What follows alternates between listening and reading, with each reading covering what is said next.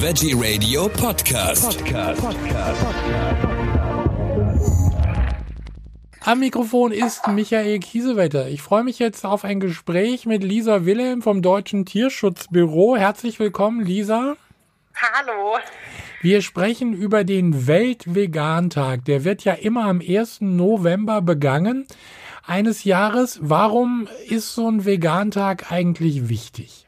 Naja, also ich denke, der Hauptgrund, warum sich ja immer mehr Menschen auch vegan ernähren, dass Menschen nicht wollen, dass Tiere ähm, leiden und schon gar nicht wegen ihres eigenen Konsums. Das ist ähm, natürlich so, dass Vegetarierinnen essen ja kein Fleisch und Fisch, weil sie nicht für das Töten und Schlachten von Tieren mitverantwortlich sein wollen. Und ja, wenn Menschen dann erfahren, dass vielleicht auch für die Produktion von Milch und Eiern unabhängig eben auch von der Haltungsform nicht ohne das Töten von Tieren auskommt, entscheiden sich viele Menschen häufig für die vegane Ernährung.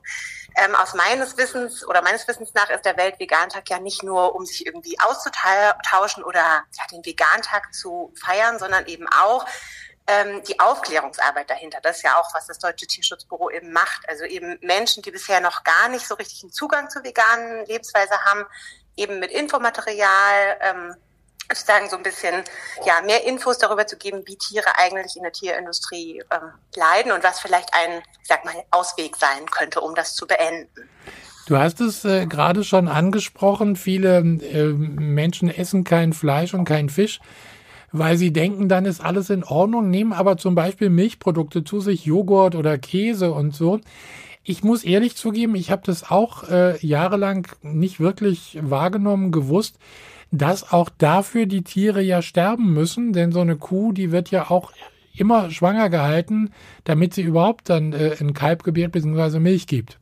Ja, genau. Eigentlich ja so wie bei allen Säugetieren ist es eben so, dass die Muttertiere nur dann Milch geben, wenn sie auch schwanger sind. Und mhm. das ist natürlich eben auch im, in, den, in der Milchindustrie so, wo natürlich möglichst viel immer erwirtschaftet werden will. Also nicht nur vom Tier, sondern eben auch an den Erzeugnissen, also im, im Bereich Milch. Und das Grausame daran ist natürlich, dass ähm, ja es eben nicht dabei bleibt, dass man die, die Milch von der Kuh nimmt, sondern eben auch meistens die Kälber entreißt, damit eben der volle Umfang der Milch für den Menschen gewonnen werden kann und nicht das Kalb sozusagen auch noch die Milch wegtrinkt. Äh, ja. trinkt, genau. Ja. Und ja, das ist natürlich auch noch so ein Nebeneffekt davon, dass ja dann auch diese Kälber zum Beispiel, wenn sie männliche Kälber sind, komplett überflüssig sind. Die können dann in manchen Fällen noch für die Kälbermast genutzt werden. Aber in manchen Fällen, wenn es eine Überproduktion gibt, werden die zum Beispiel auch häufig einfach in den Stallgang gelegt, um zu sterben.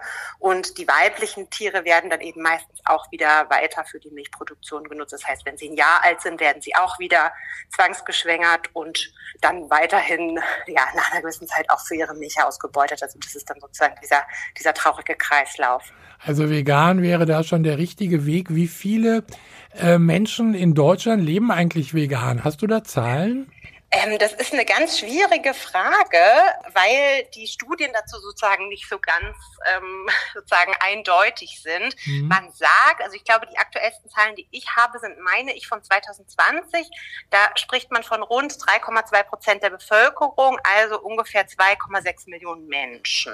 Das ist diese Zahlen, die ich habe. Wie genau, also Mhm. Ob die noch so aktuell sind, ich könnte mir vorstellen, wenn die von 2020 sind, dass die in der Zwischenzeit schon gestiegen sind, weil wir können ja schon eigentlich einen Trend verzeichnen. Also man sieht es zumindestens ähm, an den veganen Produkten, die es in den Supermärkten gibt. Das steigt ja immer weiter an. Die Regale werden sozusagen immer weiter befüllt. Und daher könnte ich mir schon vorstellen, dass diese Zahl auch gewachsen ist. Ist das äh, trotz äh, Anstieg der Zahlen nicht vielleicht bei über 80 Millionen Einwohner in Deutschland doch noch immer zu wenig oder ein bisschen, bisschen wenig? Ja, definitiv. Also wünschenswert wäre es natürlich, dass immer mehr Menschen sich für die, ja, erstmal vielleicht vegetarische, aber dann auch vegane Lebensweise ähm, ja, entscheiden. Unsere Erfahrung zeigt auch, dass es für viele Menschen echt leichter ist, auch dann direkt auf die vegane Lebensweise überzugehen, weil man sonst sich vielleicht auch so ein bisschen dran gewöhnt und eigentlich dann aber feststellt, ah, das, das ist gar nicht das, was ich eigentlich will, weil ich will ja, dass keine Tiere leiden und dann vielleicht auch direkt sich schon an eine vegane Lebensweise ähm, zu gewöhnen, beziehungsweise eigentlich würde ich sagen, dass der Umstieg gar nicht so schwer ist, vor allem aktuell mit diesen ja, tollen Produkten, die es da auch gibt und Rezepten und so weiter. Ähm, und ja, genau, zu der Frage nochmal, also ja, ich würde mir auf jeden Fall wünschen, dass es, dass, die, dass es mehr Leute sind. Ich glaube, das Problem ist so ein bisschen noch, dass man sich oft dafür so ein bisschen, naja, ausruht oder vielleicht auch von der Lebensmittelindustrie fälschlich verführen lässt, sozusagen, dass man sich halt denkt, na ja, ähm, Bio ist ja auch okay, Tierwohlprodukte, da geht es den Tieren doch sicherlich besser. Und das ist natürlich oft ein Trugschluss, ja, wie sich unsere Recherchen immer wieder zeigen. Und ähm, ja, deswegen würde ich mir natürlich wünschen, dass die Menschen das begreifen, dass das nicht den Tieren wirklich hilft, sich mhm. nur vegetarisch zu ernähren. Da gibt's ja auch viele Leute, die sagen immer bei diesen Fleischersatzprodukten, also ich bin ja, ich mag die ja auch sehr gerne, ich probiere ja alles, was es gibt. Ja, das äh, muss ja nicht sein, die sind ja auch ganz schädlich, weil die, die sind ja nur mit Chemie äh, äh zugemüllt und so. Ich meine, äh, so die, der ein oder andere Zusatzstoff ist da schon drin, weil irgendwie muss man ja auch einen guten Geschmack hinkriegen. Aber ich persönlich finde es immer noch besser, als echtes Fleisch zu essen, weil ich glaube, da ist noch eine ganze Ecke mehr drin. Ja, auf jeden Fall. Und ich finde, also ich finde auch als Antwort, ähm, was ich auf diese Aussage gerne antworte, ist auch, dass man ja sich grundsätzlich auch bei einer nicht veganen Ernährung häufig mit in Anführungszeichen schlechten oder ungesunden mhm. Produkten ähm, ja ernähren kann. Ne? Also nur weil man jetzt nicht vegan ist, heißt es und Fleisch ist, heißt es ja trotzdem nicht, dass man deshalb gesund ist oder sich besser ernährt. Ich glaube, grundsätzlich ist es wichtig, immer darauf zu achten, was isst man und wenn man sich natürlich ähm, eins zu eins plötzlich dann nur noch die veganen ähm, Ersatzprodukte raussucht und dann jeden Tag nur vegane Pizza isst, ist es natürlich auch keine ausgewogene Ernährung, die gesund ist. Aber ich glaube, man kann sich in jeder Form gesund oder ungesund ernähren, vermutlich. Mhm, Wobei man genau. natürlich immer sagen muss, dass ja auch die ähm, Ernährungsgesellschaften immer mehr auch dazu tendieren und empfehlen, sich eigentlich fleischlos und dann auch vegan zu ernähren. Also vegan heißt ja auch nicht unbedingt immer nur gesund. Du hast es gerade schon richtig gesagt, denn ich sag mal, Pommes und äh, Wodka sind ja auch vegan. Ja, ganz genau. Also es ist natürlich grundsätzlich, glaube ich, dass die veganen Ersatzprodukte, was man jetzt so kennt, die geläufigen Marken, vielleicht mhm. auch Wurstersatz oder so, natürlich immer nur eine Ergänzung sein sollte. Die Grundernährung sollte natürlich immer mit gesunden Gemüse, Obst, Klein, äh, Nüsse, Samen und so weiter basiert sein und diese Ersatzprodukte eine Ergänzung vielleicht dazu.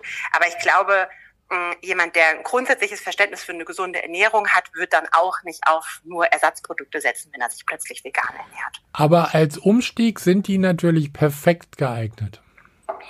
Ja, also wenn man das mag, auf jeden Fall. Ich kenne ja. auch Leute, die sagen, wir machen auch die Erfahrung, dass viele Leute sagen, ah, das ist mir zu ähnlich im Geschmack, ich ekel okay. mich eigentlich vor Fleisch. Ja. Dann würde ich das nicht empfehlen. Dann würde ich sagen, mach doch eine leckere Gemüsebulette einfach daraus. muss dann gar nicht nach Fleisch schmecken. Wenn man aber vielleicht mal mit der Familie sitzt und die Eltern sagen, es muss Fleisch sein und man kredenzt ihnen plötzlich eine richtig leckere, ähm, vegan angebratene Fleischalternative, ja. dann sagen vielleicht einige doch, ah, doch, könnte ich mir doch vorstellen. Und ich denke, dafür ist es genau gut geeignet. Oder für Leute, die sagen, ich liebe einfach ja einen Wurstsalat und, äh, aus oh, Fleisch ja. und ähm, ich kann den ersetzen mit einer tierleidfreien Variante, dann ist das natürlich eine super Sache, die ich absolut befürworten würde. Habe ich jetzt ein paar Mal gemacht. Gutes Stichwort, Wurstsalat ja. aus äh, veganer, äh, ich glaube Mortadella oder so äh, Mortadella Art äh, und äh, hat, also ich finde, er hat genauso geschmeckt wie, wenn ich mich so recht erinnere, wie früher. Auf jeden Fall, absolut, würde ich auch sagen. Ich glaube, da gibt's echt, also ich glaube, man muss sich einfach ein bisschen durchprobieren mm, genau, genau. Im, im, Sortiment und schauen, was schmeckt einem, ähm, welche Milchersatz schmeckt einem auch. Also ja. da gibt es ja auch unterschiedliche Arten, vielleicht mehr ein bisschen nussig, eine Mandelmilch oder sowas oder eine Hafermilch. Manche mögen die Sojamilch mehr. Also da gibt's ja totale Variationen und man muss sich, glaube ich, einfach nur ein bisschen ausprobieren. Ähm, vielleicht als kleinen Zusatz, wir haben, wir machen ja viel Aufklärungsarbeit zum Thema Massentierhaltung Tierhaltung und Pelzzucht und ja. veröffentlichen schlimme Bilder. Wir wollen natürlich aber auch die, sag ich mal in Anführungszeichen, positive Seite zeigen oder auch eine Lösung anbieten, eben zu sagen, okay, probier's doch mal vegan. Dafür haben wir so eine Plattform ins Leben gerufen, 24 Vegan heißt die. Da gibt es für Leute, die Einsteigerrezepte suchen, eben vielleicht auch mal Fleischersatz oder sowas, ähm, Informationen, aber eben auch für Leute, die sich schon länger ja, vegan ernähren, vielleicht einfach was Neues wissen wollen. Also vielleicht noch nicht alles wissen oder vielleicht auch die verschiedenen Ersatzprodukte oder sowas kennenlernen wollen. Also ich glaube, sowas macht Sinn. Da gibt es ja ähm, tolle Informationen auch im Internet, die man bekommen kann, wo man sich über solche Sachen gut informieren kann. Und Inspiration ist ja auch immer äh, toll. Auf jeden Fall. Das geht uns ja heute auch wahrscheinlich noch so. Also mir genau. auf jeden Fall, ja. dass ich immer mal wieder denke, ah, was kann ich mal Neues ausprobieren? Was gibt's vielleicht für ein neues Produkt, für ja. eine neue Milch? Da tut sich ja auch so viel. Ähm, ja. ja, deshalb glaube ich, ist es immer gut, auf dem neuesten Stand zu sein und zu gucken, was gibt's vielleicht Neues, was kenne ich vielleicht selber noch gar nicht. Also ich erinnere mich vor vielen Jahren, äh, da hattest du, wenn du Glück hattest, bekamst du irgendwie so eine ich sage jetzt mal eher schlecht schmeckende Sojamilch. Ja. Und äh, das war wirklich also ganz schrecklich, so die Anfänge. Aber heute, äh, die Auswahl ist so riesengroß. Äh, und auch Joghurt oder äh, diese Geschichten, also da sind so leckere Sachen dabei, da muss ich sagen, also da muss man wirklich nicht auf die Kuhmilch-Alternative sozusagen zurückgreifen. Absolut. Und ich denke auch, was natürlich sowas ist, wenn man unterwegs ist und reist, mal was Schnelles auf die Hand äh, bekommen möchte, ja. da sagen ja auch viele Leute, ah, das fällt mir noch schwer. Aber ich finde auch, nicht nur in den städtischen Regionen, sondern auch im ländlichen Bereich gibt es immer mehr Bäckereien, Restaurants, die mindestens ein veganes, pflanzliches ähm, Gericht anbieten. Und ich glaube, da ist es auch toll, das einfach mal auszuprobieren, um auch zu zeigen, ah, ähm, ja, die Nachfrage ist da. Das das wissen wir ja alle, dass das einen entscheidenden Faktor macht und einfach auch vielleicht zu so feedbacken. Ja. Hat es mir gut geschmeckt? Was gibt es vielleicht für Verbesserungsmöglichkeiten auch? Mhm. Dann das vielleicht nicht nie wieder hinzugehen, weil man sagt, es ist schlecht, sondern vielleicht zu sagen, hey, ähm, ich mache das immer so, dann schmeckt es irgendwie auch gut, wenn die Leute natürlich offen dafür sind. Also ich glaube grundsätzlich, das wird der veganen sozusagen Community auch oft vorgeworfen, dass sie so missionarisch sei und auch oft so viel Kritik äußern. Aber ich glaube, wichtig ist einfach offen zu sein, Sachen auszuprobieren und auch ja mit einem offenen Mindset so ein bisschen auf die Leute zuzugehen und vielleicht auch Lösungsansätze zu bieten, dann eben nicht nur zu kritisieren, sondern zu sagen, hey, ich habe da gute Erfahrungen damit gemacht, probiert es doch mal aus.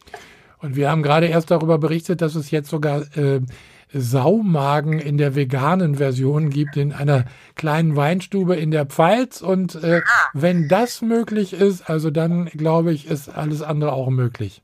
Ja, absolut. Ich denke auch jedes Mal wieder so, das ist der Game Changer, das ist ja. das Produkt, wo ich sage, wenn, also das, das kann man nicht mehr merken. Und dann kommt irgendein neues Produkt, ja. wo ich denke, ah, okay, es geht doch noch besser. Also es ist wirklich auch schön zu sehen, dass es, ähm, ja, dass da so viel auch Energie reingesteckt wird, da neue Ansätze zu finden. Das war doch jetzt ein gutes Schlusswort auch. Lisa Wilhelm vom Deutschen Tierschutzbüro. Wir sind uns einig, der Vegantag ist ein wichtiger Tag. Absolut. Luft nach oben herrscht auf alle Fälle noch, aber äh, er gilt ja auch äh, zur Aufklärung, äh, was überhaupt los ist draußen. Vielen Dank. Danke sehr, schönen Tag. Ebenso, tschüss. Tschüss.